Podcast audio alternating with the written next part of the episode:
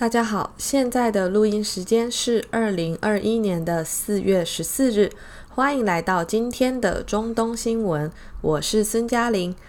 好，那今天呢，帮大家准备了三条的中东新闻，那其实都是呃。这个地方感觉是一个蛮重要的事情的发展哦。好，那第一个呢，我们看到的是伊朗的问题哦。就我们也知道，伊朗最近因为核协议的问题呢，其实牵扯出了很多的事态变化，就包括说维也纳会谈这里其实是有点处在一个卡住的状态哦。就是美国这边跟伊朗这边他所要求的这个呃。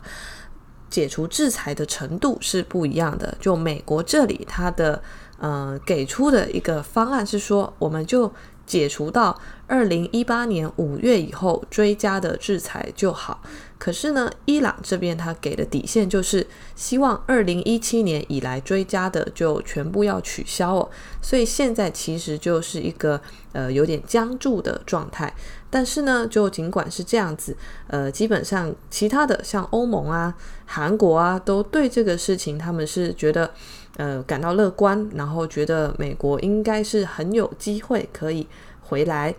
好，那另外呢，我们也看到的是，其实以色列他就是很不希望美国他就真的回来哦。所以包括呢，我们前几天也有讲到的，伊朗在纳坦兹的核设施，其实它遭到了。以色列的攻击，那这个不是外界揣测哦，这个是以色列他的媒体自己报的，就是呢，反正他们的操作模式常常都是这样，就政府动手了，那政府要求媒体来曝光这件事情，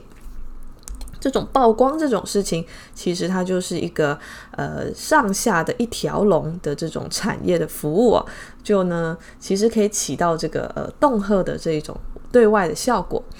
好，那伊朗这里啊，他今天呢、其实也就呃做出了他的反击，就是呢，呃，其实他已经告知国际原子能机构说，从四月十四日起呢，伊朗会把浓缩铀的浓度提高到百分之六十，这其实算是一个呃蛮大的飞跃，因为。尽管在过去美伊关系最坏的时候，伊朗也顶多提高到百分之二十，就是一个民用的呃核科技的浓缩铀的程度。但是现在他们在四月十四日开始说，我们要把浓缩铀的浓度提高到百分之六十，这个呢，就他们当然是表示说是一个对以色列。对纳坦兹核设施的攻击所表达的呃反制，或是说所表达的呃报复，或是回应哦。那其实呢，这个呃伊朗他还表补充说，他会把纳坦兹核设施这边呢增加一千台的离心机。那其实可以看得出来，他现在就是开始呃越来越强硬，就是说他一方面他当然是要对以色列。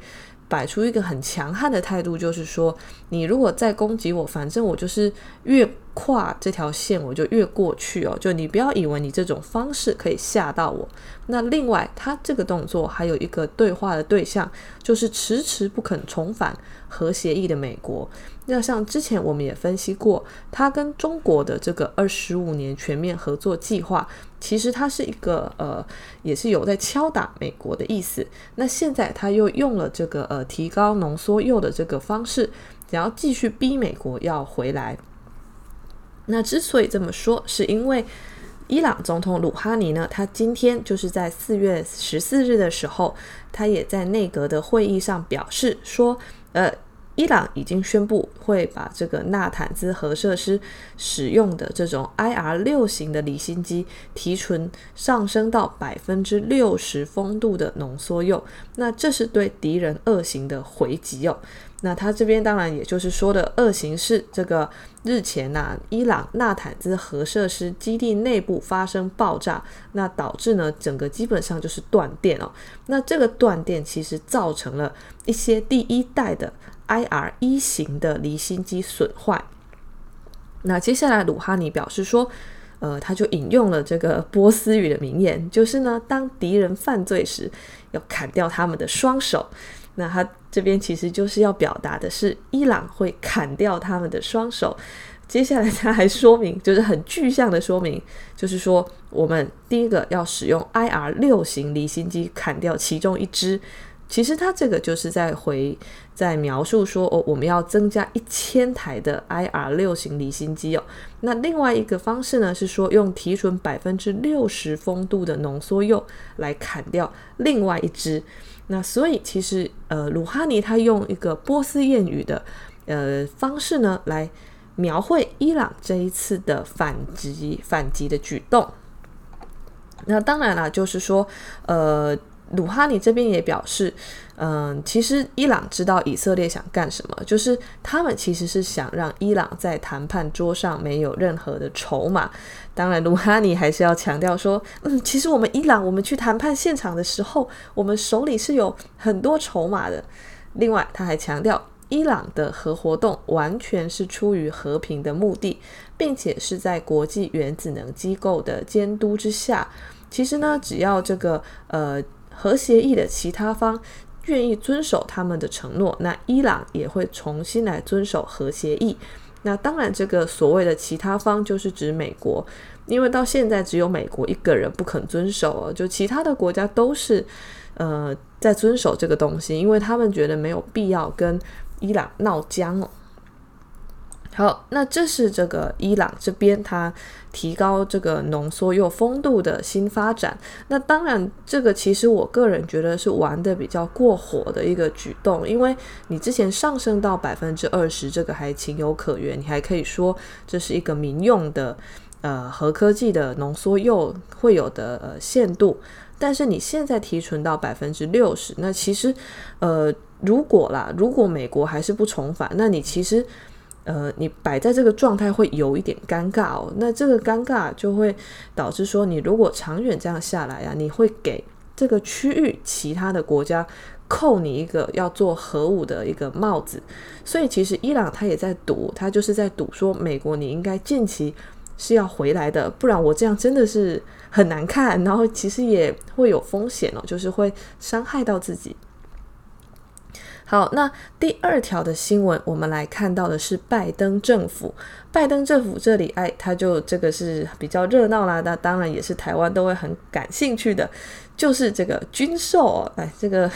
就是我们台湾这边的新闻啊。每次只要美国有要军售台湾，这个首先第一个包装角度就一定是啊，台美关系史上最佳。那第二个就是啊，美国超级挺台。那为什么会挺台？当然就是说，因为我们的这个政府对台美关系做得很好，然后胜于前朝政府。那就这个是台湾这边对美国军售的一个。一向的一种，我觉得已经是歇斯底里的心态了，就是花这么多钱，然后啊，算了算了，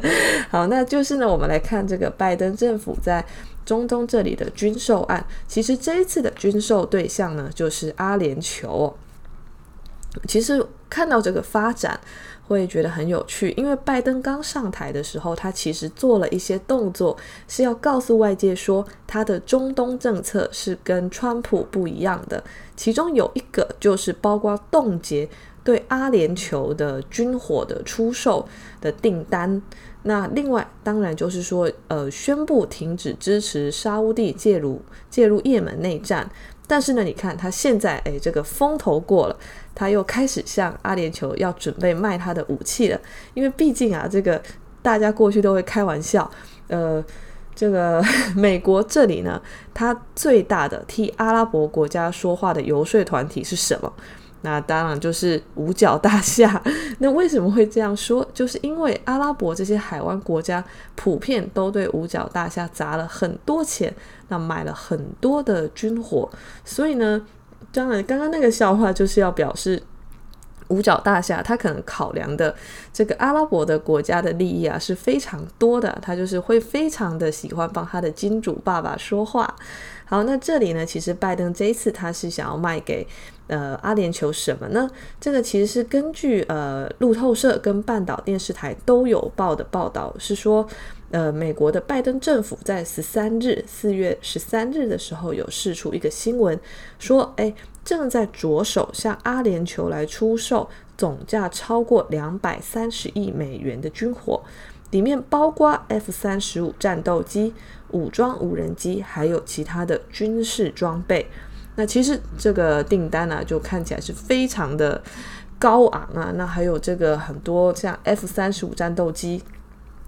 算是蛮多国家都呃心向往之的设备。之前阿联酋它跟以色列关系正常化的时候，其实外界就有在推测，阿联酋它是为了什么？当然就是说为了想要换。F 三十五的订单，那因为之前拜登上台之后，他其实一度就冻结了，那所以那个时候就 还有这个呃评论家觉得，哎呦，阿联酋是不是被骗了？就是原来美国改朝换代之后，前面的东西就完全不算数了吗？那当然，从现在的发展来看，其实还是算数的，只是拜登呢，他就那个时候呃做一个表演，做一个姿态。那现在呢，呃，一切风头过了。该做的生意还是要做，就像之前啊，这个他一直在谴责沙乌地，说，哎，这个人权呐，这个标准实在是很很糟啊。然后，呃，他们还肢解这个记者哈绍吉呀。那现在，哎呀，就发现这个他上台之后，就基本上出了一个报告，然后来稍稍的说一下，说，哎，这个沙乌地这件事情是做的不对的。那接下来就没有任何的举动了。那也是该做生意的还是做生意哦。这个是美国在中东这边的，呃，靠着军火跟其他的在人权议题上的雷声大雨点小呢，来操纵他跟盟友之间的的战略关系。好，那今天第三条的其实也是跟美国有关系，呃，但是这个呢，其实就是我我觉得啦，就是算是一个美国收缩的动作。前面卖军火这个，你还可以说，哎。拜登要做晋级的巨人，那但是呢，现在我们要讲的这条消息，你会觉得说，哦，拜登要做 哈比人，对，那其实是这样子的，就是拜登呢，他在这个四月十三日的时候。呃，其实不是他本人，但是呢，是有多位呃白宫的官员呐、他们就向美国媒体就透露了，说，嗯，拜登他宣布在二零二一年九月十一日的时候，那其实这个日期呃就很特殊，但是我们先讲一下他在这个日期要做什么。他说他要在二零二一年的九月十一日前从阿富汗撤军。那他表示说呢，为什么选这一天呢？就这个是拜登政府经过数个月的审查后所做出的最终决定。那希望呢，可以避免跟塔利班来产生新的冲突。呃，其实在这之前，就为什么美国要撤军？其实就是说，阿富汗战争这个算是美国一个非常失败的呃投资。其实打了这么多年，你说美国到底获得什么战略利益？其实没有啊，他除了把呃塔利班推下来，然后把一个很弱的，然后都不团结的军阀政府推上去之外，嗯，你说可能有好了帮当地人做一些基建，那还有包括说他们在阿富汗的美军基地，你知道他们里面贪污的情形很严重。呃，之前就爆出一个很好笑的话，就是说你知道阿富汗美军基地啊里面那个咖啡壶啊。一个咖啡壶呢，就要价几百美金，那这当然就是说，一定是有人谎报价格嘛。那中间大家都在赚这个差价，那所以呢，就是说，你可以说，美国去攻打阿富汗这件事情，它最后真正让呃这些人受益的。其实就像是这个军火商啊，还有很多呃靠美军基地这种采购订单为生的包商啊，那这些包商当然他们也是呃要冒风险。比如说你如果看中东的新闻呢、基本上常常都会有说，哎，美军基地突然遭到不知名的火箭弹袭击，那被打死的人呢，通常如果不是里面的军人。士兵，那就是包商，就你可以看到，包商其实很多都是靠美军基地这种很呃疯狂的、很不切实际、很恐怖的这种高昂的贪污价、贪污订单来维生哦。好，那其实呃，美国要撤军呢，这个主要就是说是川普他在执政期间跟塔利班签署的撤军协议。那他确认是说，在二零二一年的五月一日前呢，是美军离开阿富汗的最后期限。呃，其实奥巴马也曾经承诺，只是那个时候他没有呃成功的就是定下日期，那所以美军的后撤的幅度没有。很多。那川普呢，他确定了二零二一年五月一日这个日期，其实跟拜登的这个九月十一日是不一样，但是他其实也没有说要推翻川普的决定，就是你从他们公布的东西来看，可以确定说美国要撤还是会撤。那但是啊，就拜登可能延后几个月。那其实九月十一日这个日期，我相信大家都不陌生哦，它就是九一一恐怖攻击的呃这个日期。那二零二一年呢，刚好是九一一恐怖攻击的二十周年哦，所以其实拜登选这个日期也是有呃一定的呃该怎么讲释放讯号的意味。当然了，我个人来看，它标志着美国过去在中东打的反恐战争的呃失败。就我觉得，不管他们 在伊拉克还是在阿富汗，那个都是非常失败的举措。